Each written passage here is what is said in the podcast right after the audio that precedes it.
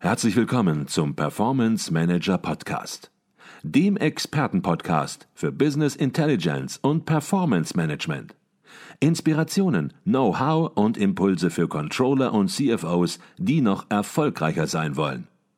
Ihr heutiger Gastgeber Peter Blum.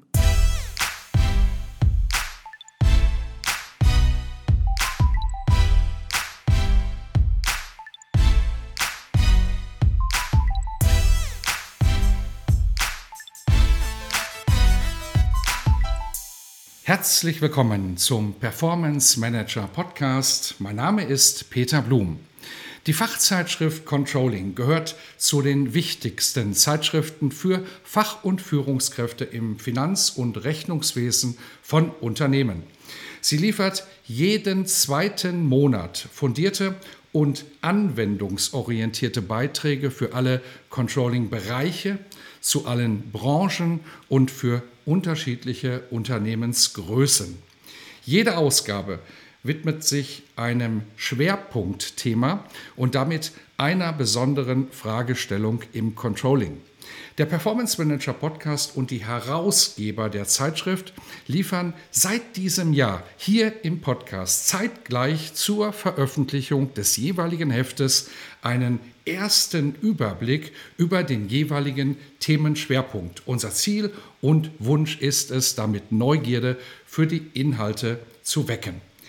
Die dritte Ausgabe des Heftes in diesem Jahr widmet sich dem Thema Kostenmanagement. Und ich freue mich darüber, mit Professor Dr. Burkhard Pedell von der Universität Stuttgart zu sprechen, einem der Mitherausgeber des Magazins. Professor Pedell hat dieses Thema federführend begleitet und die Aufsätze der verschiedenen Autoren im Heft koordiniert. Doch zunächst mal herzlich willkommen bei uns im Performance Manager Podcast Professor Dr. Burkhard Pedell. Herzlichen Dank für die Einladung in Ihren Podcast. Ich freue mich, hier zu sein. Herr Pedell, die erste Frage im Podcast, wenn wir über das Heft Controlling sprechen, ist immer die gleiche, die ich den Herausgebern, den Mitherausgebern stelle. Und die möchte ich auch Ihnen stellen, weil die Antworten immer unterschiedlich sind und sehr spannend. Und die Frage lautet, warum gehört aus Ihrer Sicht das Heft Controlling zur Pflichtlektüre eines CFO oder einer Controllerin, eines Controllers? Ja, die Controlling zeichnet sich gegenüber anderen wissenschaftlichen Zeitschriften durch ihre, und Sie haben es gesagt, konsequente Anwendungsorientierung aus und macht sie damit aus meiner Sicht für Entscheidungsträger im Bereich Finanzen und Controlling zu einer attraktiven Informationsquelle. Und dies gilt nicht nur für zahlreiche Beiträge von Vertretern aus der Unternehmenspraxis, sondern gerade auch für die Beiträge von Wissenschaftlern, die bei der Zeitschrift Controlling immer konkrete Implikationen für die Praxis aufzeigen müssen. Mhm. Wunderbar. Also nochmal eine Bestätigung, Pflichtlektüre und wir werden auch nachher nochmal darauf zu sprechen kommen, wie man sehr, sehr einfach und sogar kostenlos ans Heft herankommen kann. Herr Pedell, viele unserer Hörer werden Sie kennen. Sie lehren, Sie forschen an der Universität Stuttgart und die Universität Stuttgart ist nicht erst seit heute dafür bekannt, hervorragende Spitzenleistungen im Bereich Controlling zu liefern. Urgesteine des Controllings stammen sozusagen aus Stuttgart. Professor Dr. Peter Horvath war auch schon mehrfach bei uns im Podcast Stellen Sie sich bitte aber noch mal für alle diejenigen vor, die Sie noch nicht kennen, um einfach ein bisschen zu erfahren, was Sie machen. Sehr gerne.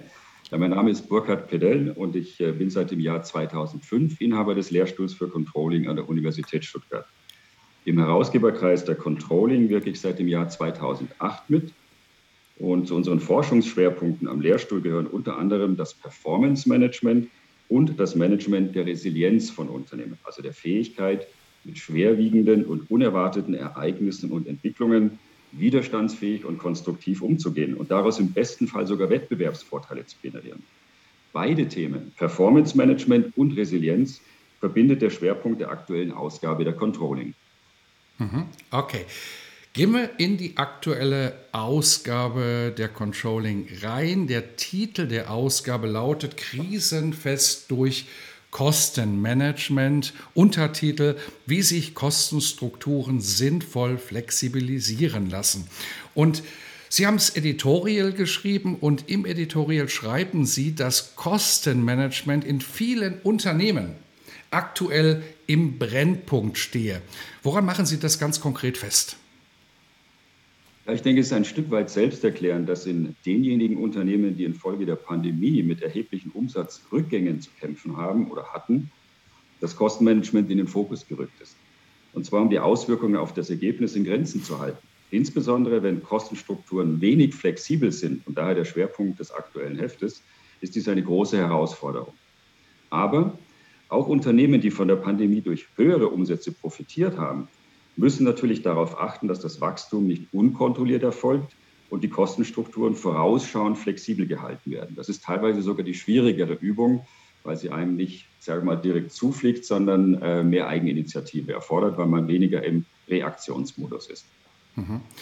Jetzt haben Sie es mit der aktuellen Situation erklärt und das habe ich auch ein bisschen erwartet, um ehrlich zu sein. Aber ich habe mich natürlich auch gefragt, ist Kostenmanagement und sollte Kostenmanagement nicht eigentlich in gut geführten Unternehmen, ob klein, ob mittelständisch, ob groß, ein Dauerthema sein, ein permanentes Thema sein und eigentlich nicht permanent auf der Controller-Agenda ganz, ganz oben stehen und zwar komplett unabhängig von irgendeiner konjunkturellen Entwicklung oder auch einer Krise. Wie beobachten Sie das in der Praxis und was ist Ihre Meinung dazu? Ja, da kann ich Ihnen nur voll zustimmen oder anders formuliert, Sie sprechen mir da gewissermaßen aus dem Herzen. Ein intelligentes Kostenmanagement sollte laufend und vorausschauend agieren und nicht erst in einer Krise reagieren. Das erfordert im Übrigen allein schon der harte Preiswettbewerb in vielen Bereichen, sodass sich die Frage für viele Unternehmen gar nicht stellt. Ein intelligentes Kostenmanagement gibt ihnen dann auch mehr Handlungsmöglichkeiten für eine differenzierte Betrachtung der Kosten und vermeidet kurzfristiges Cost-Cutting mit der Rasenmähermethode.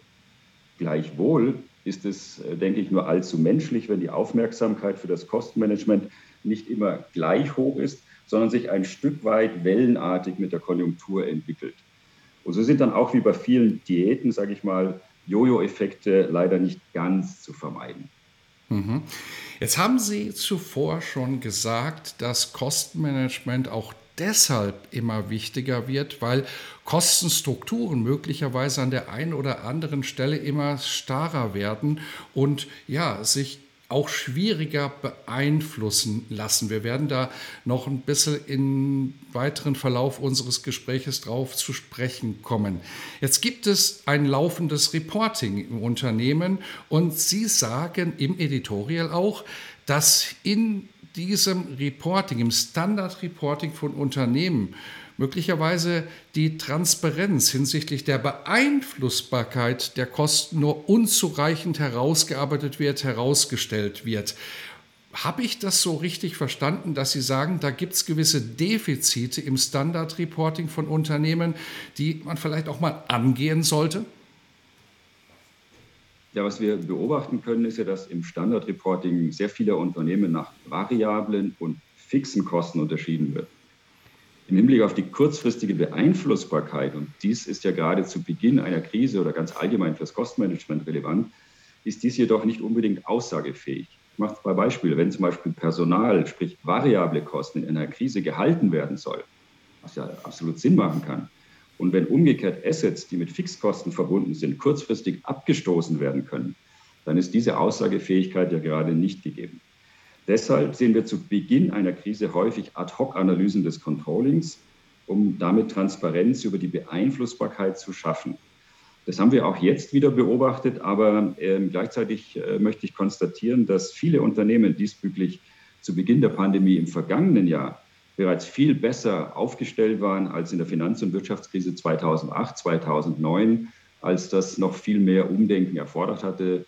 Äh, da denke ich mal, haben die Lernprozesse gegriffen und ähm, ich finde es sehr erfreulich zu beobachten, dass das eben auch über so einen langen Zeitraum, obwohl wir durchaus in der Zwischenzeit eine sehr konjunkturell erfolgreiche Phase hatte, dieses Know-how, dieses Bewusstsein in den Unternehmen offensichtlich ähm, ja, präsent geblieben ist. Mhm.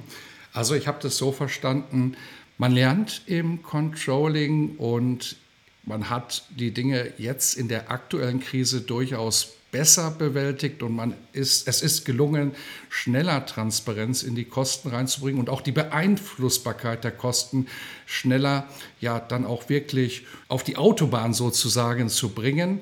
Aber die Idee sollte schon sein, Kostentransparenz oder die Möglichkeiten der Beeinflussbarkeit der Kosten und da eben Kostentransparenz herzustellen im Standard Reporting zu forcieren. Das bleibt und ist die Aufgabe.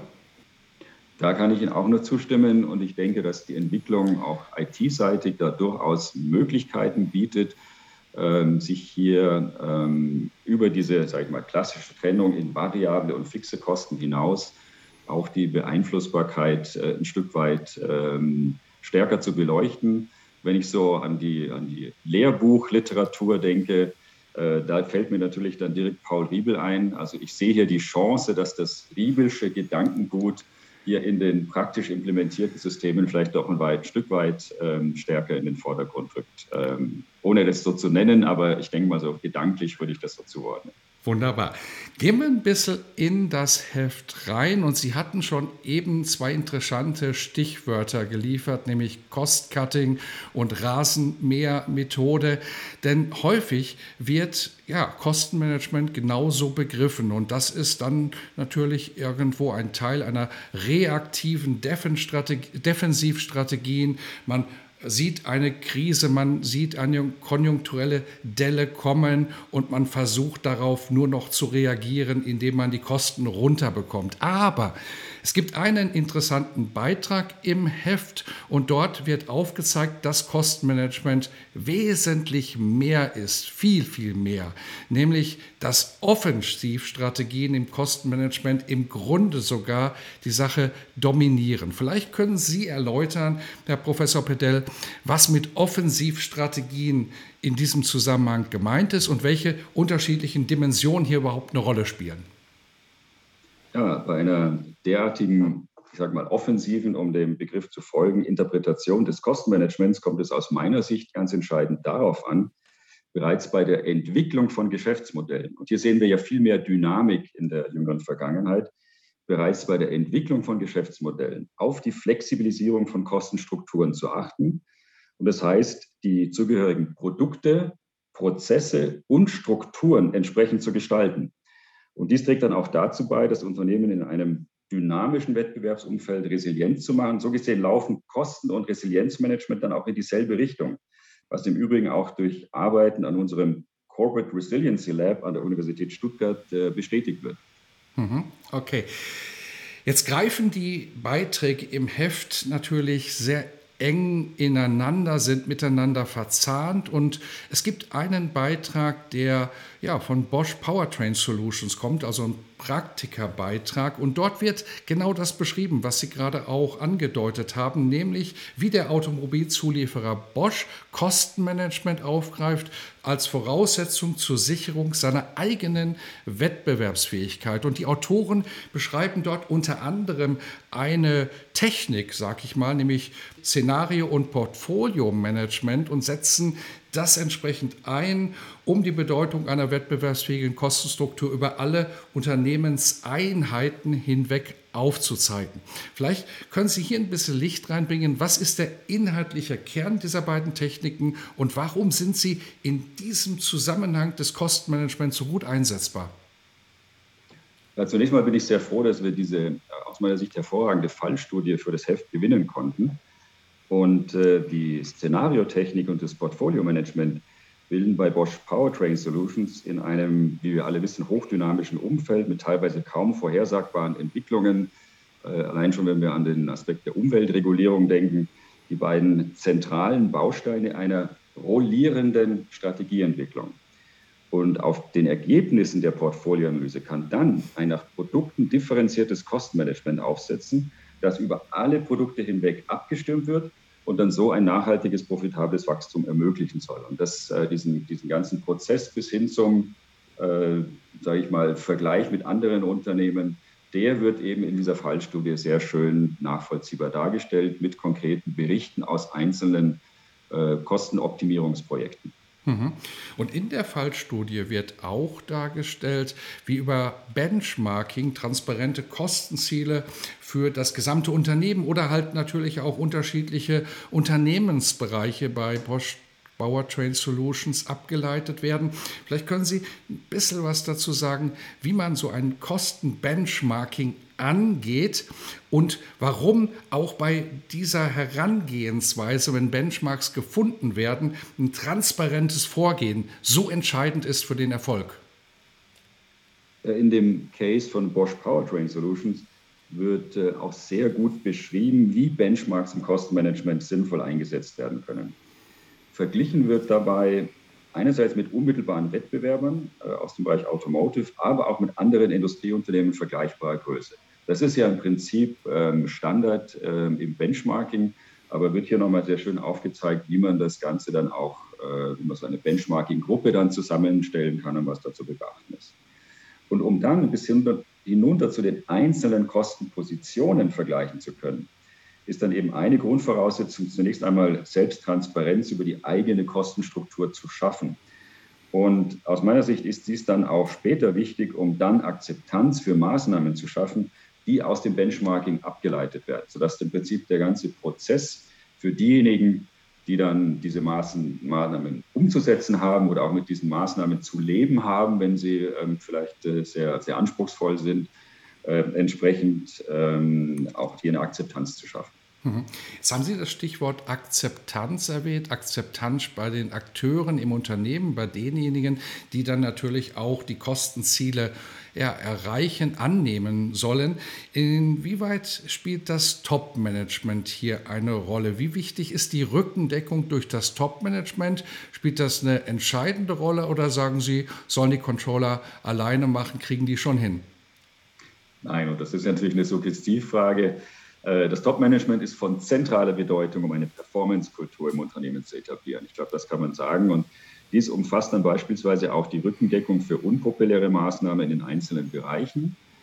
Das Top-Management ist aber insbesondere auch dann gefordert aus meiner Sicht, wenn es darum geht, über Bereiche hinweg zu priorisieren, also zu entscheiden, wo Kosten besonders stark reduziert werden und wo nicht. Und gerade diese ich sag mal, häufig dann notwendige Ungleichbehandlung von Bereichen, äh, gerade wenn wir auch an die Portfolioanalyse denken. Äh, und wir sagen, wir haben Bestandsprodukte, die dann vielleicht einen hohen Cashflow generieren müssen. Und wir haben Wachstumsprodukte, äh, wo sagen wir, diejenigen aus den, diesen Bereichen, dem Bestandsprodukt, wo eingespart werden muss, dann so ein Stück weit neidvoll draufschauen und sagen, da wird ja gar nicht so stark gespart bei denen so dieses, äh, das auszutarieren und dann trotzdem eine Akzeptanz in allen Bereichen für die Maßnahmen herzustellen. Ich glaube, das ist eine ganz zentrale Aufgabe für, für das, äh, das äh, Top-Management. Mehr als wenn wir so ganz äh, diese einfache Rasenmähermethode mit, mit so, äh, mehr als wenn wir die einfache Rasenmähermethode anwenden, äh, wo dann alle davon gleichermaßen betroffen sind. Mhm. Gebe einen Artikel weiter im Heft. Wir hatten eben darüber gesprochen, dass das traditionelle Reporting die Beeinflussbarkeit der Kosten oft nur unzureichend abbildet. Controlling ist hier auf dem richtigen Weg und hat sich verbessert, aber gibt noch Handlungsbedarf. Und ein sehr, sehr interessantes Konzept ist das Konzept der Kostenremanenzanalyse. Und diesem Konzept widmen Sie einen eigenen Aufsatz im Heft. Ich finde die Kernidee sehr, sehr interessant und es ist auch in gewisser Weise ein Augenöffner, dieser Artikel. Vielleicht können Sie die Kernidee der Kostenremanenzanalyse kurz darstellen. Ja, die, die Kernidee der Kostenremanenzanalyse besteht darin, zu untersuchen, inwieweit Kosten, die bei zunehmenden Umsätzen aufgebaut wurden, sich bei Umsatzrückgängen wieder abbauen lassen. Und ähm, dies ist vielfach nur eingeschränkt der Fall, weshalb die angelsächsische Literatur ja auch anschaulich von Sticky Costs spricht. Also Kosten, die kleben bleiben, auch wenn die Umsätze zurückgehen. Mhm, okay. Und Es ist so, wie Sie sagen, es gibt variable Kosten, es gibt Fixkosten, aber hier geht es jetzt nicht darum, und das auch mal für die Hörer nochmal vielleicht klar zu machen, dass Fixkosten gemeint sind, wenn Sie von Sticky Costs reden, sondern dass es mal ganz salopp formuliert einfacher ist, Kosten aufzubauen, als sie wieder abzubauen. Das ist die Idee der Kostenremanenz. Ob das nun variable oder Fixkosten sind, ist völlig egal. Es geht eben um den Aufbau von Kosten generell. Was sind die Entstehungsgründe? Vielleicht können Sie das so ein bisschen systematisieren, dann wird es vielleicht auch noch klarer für Kostenremanenz. Ja, aus meiner Sicht sollte man zwei Aspekte unterscheiden. Zum einen ist es, wie Sie andeuten, einfacher, ich sage mal, Speck im Sinne von nicht unbedingt erforderlichen Kosten anzusetzen, als diesen wieder loszuwerden. Das kennen wir alle. Aber zum anderen müssen die Gründe aber nicht immer in Ineffizienzen liegen. Wenn Sie bei einem vorübergehenden Nachfrageeinbruch die Belegschaft mit ihren wertvollen Fähigkeiten halten, kann dies natürlich äußerst sinnvoll sein, würde sich aber auch als Kostenremanenz zeigen. Spannend sind dann Vergleiche mit anderen Unternehmen, wie sie von, in dem von Ihnen angesprochenen Beitrag mit einer auch in der Praxis einfach anwendbaren Methode vorgenommen werden. Also etwas, was äh, auch Unternehmen durchaus äh, für ein Benchmarking dann entsprechend nutzen können. Gehen wir noch in den letzten Artikel zum Thema rein, den vierten Artikel.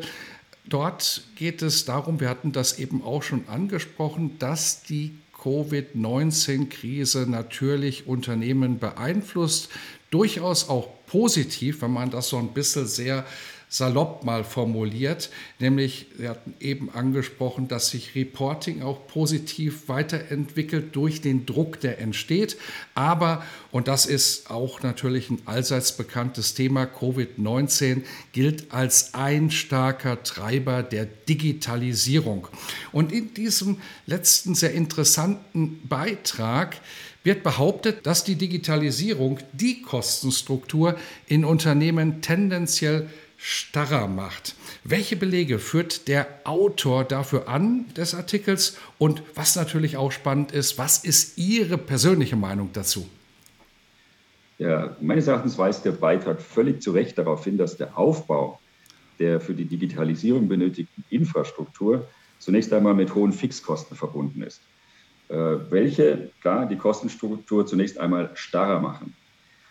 Wenn allerdings, und ich denke, das sollte man auch beachten, die Digitalisierung es dann ermöglicht, die vorhandenen Assets, Maschinen, Gebäude, was auch immer, flexibler für unterschiedliche Produkte einzusetzen, dann ist das Auslastungsrisiko für diese Assets möglicherweise sogar niedriger, sodass wir hier auch gegenläufige Effekte haben und zu einer Gesamtsicht, denke ich mal, sollten wir beide Aspekte dann auch betrachten. Aber zunächst mal ist klar, Aufbau der Infrastruktur ist mit hohen Fixkosten verbunden. Mhm. Was ich in dem Beitrag dann aber auch eben sehr, sehr gut finde, ist, dass nicht nur gesagt wird, das ist so und das ist ein Problem, sondern dass auch Lösungswege aufgezeigt werden. Denn Lösungswege sind ja wichtig. Die Aussage ist ja nicht, Digitalisierung ist schwierig und ja, der Aufbau der Kosten, der hemmt Digitalisierung, sondern wie kann man es lösen, dass Digitalisierung, die ja zwingend erforderlich ist, dass die ihren Weg weiter nach vorne geht, aber trotzdem das erhöhte Fixkostenrisiko im Griff behalten wird? Ja, im, im Beitrag selbst werden ja drei Lösungswege diskutiert. Das sind zum einen Betreibermodelle, zum Beispiel in der Form eines Pay-per-Use. Das sind zum zweiten oder ist zum zweiten die geteilte Produktion in Wertschöpfungsnetzwerken. Und das ist drittens äh, der Einsatz von B2B-Plattformen. Und ich stimme mit dem Autor völlig darin überein, dass dies vielversprechende Wege zur Kostenflexibilisierung in einer Industrie 4.0 sind. Mhm. Okay.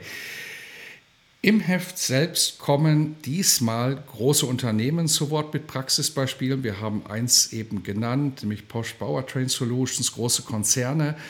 Und Sie haben aber auch Einblicke in viele Unternehmen, in mittelständische Unternehmen und vielleicht über das Heft hinaus gedacht. Wenn nun ein mittelständisches Unternehmen sagt, Mensch, wir wollen das Kostenmanagement-Thema angehen, wir wollen ja ein paar Ideen, Impulse aufgreifen, das Heft kann uns dabei helfen.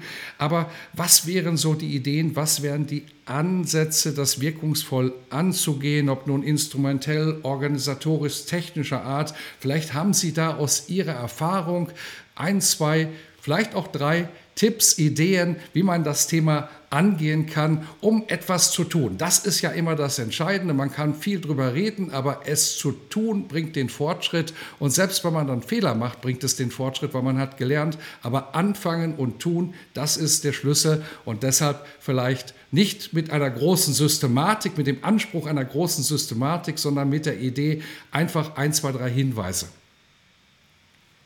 Zunächst mal würde ich nicht unbedingt davon ausgehen, dass mittelständische Unternehmen hier zwangsläufig Nachholbedarf gegenüber Großunternehmen haben. Ich kenne viele mittelständische Unternehmen, denen es hervorragend gelingt, eine gute Balance zwischen Kostendisziplin und Innovationskraft herzustellen. Das ist auch eine kulturelle Frage aus meiner Sicht, die zum Beispiel von einer starken eigener Familie getragen werden kann. Da haben wir gerade im Stuttgarter Raum ganz viele Beispiele, die das sehr eindrücklich hinbekommen gerade instrumental, instrumentell, und da bin ich bei Ihnen, äh, mag aber das eine oder andere mittelständische Unternehmen vielleicht noch Nachholbedarf haben. Äh, die Ansätze, die wir im Zusammenhang zum Beispiel mit dem Beitrag von Bosch Powertrain Solutions angesprochen haben, Sie haben es erwähnt, ähm, Szenariotechnik, Portfolioanalyse, ähm, bis hin zu Benchmarking, dann auch die Beschreibung der, der, sag ich mal, des, der, der, Setups, der Kostenoptimierungsprojekte, die wir dort finden, die ist aus meiner Sicht nicht auf Großunternehmen beschränkt und ähm, bietet eben auch sehr gutes Anschauungsmaterial dafür, wie sich das Kostenmanagement gestalten lässt, auch in kleineren, überschaubaren Strukturen, ohne, sage ich mal, große Stäbe. Ähm, aber ich denke mal, so, dass, so dieses grundsätzliche Denken in Szenarien, da sind viele Mittelständler topfit. Äh, ich glaube, es geht dann darum, ähm, das Ganze, ich sage vielleicht mal, instrumentell ein Stück weit noch äh, zu unterstützen, zu strukturieren, um dort äh, Standardprozesse äh, oder Standardabläufe zu generieren, damit diese Dinge laufend auf der Agenda bleiben. Mhm, wunderbar. Und in diesem Zusammenhang kann das Heft sicherlich den einen oder anderen Impuls auch setzen, die eine oder andere Idee generieren, die dann entsprechend zur individuellen Umsetzung im Unternehmen führt. Jetzt haben wir das Schwerpunktthema des Heftes Nummer drei Controlling besprochen. Und im Heft ist natürlich noch viel, viel mehr drin. Verschiedene Themen werden bearbeitet im Controlling, ein bunter Teppich sozusagen, der sich noch anschließt. Und wir haben uns aber heute auf die vier Kernartikel, die das Schwerpunktthema entsprechend ausmachen, fokussiert. Stellt sich die Frage, wie ist das Heft verfügbar? Wie kommt man dran? Und vielleicht auch von Ihrer Seite, Herr Professor Pedell, ein kurzer Hinweis auf die Möglichkeit eines Probeabos, das kostenlos ist. Ja, Bestellungen nehmen ganz einfach jede Buchhandlung und auch der Beck Verlag entgegen. Ganz einfach bei beck-shop.de als Suchbegriff Controlling eingeben, dann landen Sie direkt bei der Zeitschrift. Attraktiv, Sie haben es erwähnt, ist auch die Möglichkeit eines Probeabos, das Sie dort äh, kostenlos erhalten können. Sie bekommen dann zwei Ausgaben der Controlling. Dazu gibt es noch die aktuelle Spezialausgabe zu dem spannenden Thema Purpose. Unternehmen auf der Sinnsuche und wie das Controlling dabei helfen kann. Ähm, ich denke, da sind einige Themen drin, gerade wenn es um Nachhaltigkeit geht, die sind ähm, dann vielleicht äh, auf den ersten Blick ein bisschen weiter weg von dem, was wir heute diskutiert haben. Aber wenn Sie in die Spezialausgabe reinschauen, werden Sie auch viele Verbindungen zu den Themen finden, die wir heute auch diskutiert haben. Tatsächlich. Mhm. Also ein super faires Angebot, zwei Hefte gratis plus noch die Spezialausgabe zum Thema Purpose. Und auch zur Spezialausgabe haben wir einen sehr, sehr spannenden Podcast gemacht. Das ist natürlich ein ganz, ganz spannendes Thema und auch vor allen Dingen ein Thema, was sehr kontrovers diskutiert wird. Und das kommt auch im Podcast wie im Heft kommt das sehr, sehr deutlich hervor. Also von daher mal nicht so ein Mainstream-Thema, wo alle der gleichen Meinung sind, wie man es angehen kann, sondern eben durchaus, wo auch die Meinungen mal ja, heftig gegeneinander geraten, wie man mit dem Thema in der Praxis, aber auch in der Wissenschaft umzugehen hat. Nach dem Heft ist immer vor dem Heft. Das heißt, es wird auch eine vierte Ausgabe geben in diesem Jahr. Es wird auch eine fünfte und sechste Ausgabe geben, aber sprechen wir zunächst mal über die vierte Ausgabe des Hefts Controlling. Herr Professor Pedell, vielleicht können Sie hier schon mal ein bisschen ja, Neugierde wecken. Was ist das Thema, was ist das Schwerpunktthema der vierten Ausgabe? Ja, die nächste Ausgabe, und das trifft sich jetzt gut mit äh, Ihrer Frage zum Thema Mittelstand, widmet sich gerade schwerpunktmäßig dem Thema Mittelstandscontrolling und äh, untersucht, welche Potenziale und Grenzen hinsichtlich Digitalisierung und Professionalisierung bestehen. Also passt, denke ich mal, hervorragend zu der Frage, die Sie gerade angebracht haben zum Thema Kostenmanagement bei Mittelständlern. Die Ausgabe erscheint ähm, bedingt durch die Sommerpause mit einem bisschen längeren Zeitraum dazwischen, und zwar Anfang September ähm, wird die äh, vierte Ausgabe entsprechend verfügbar sein. Das heißt, viel Zeit, sich mit dem Thema Kostenmanagement zu beschäftigen und sich über das Thema Purpose Gedanken zu machen.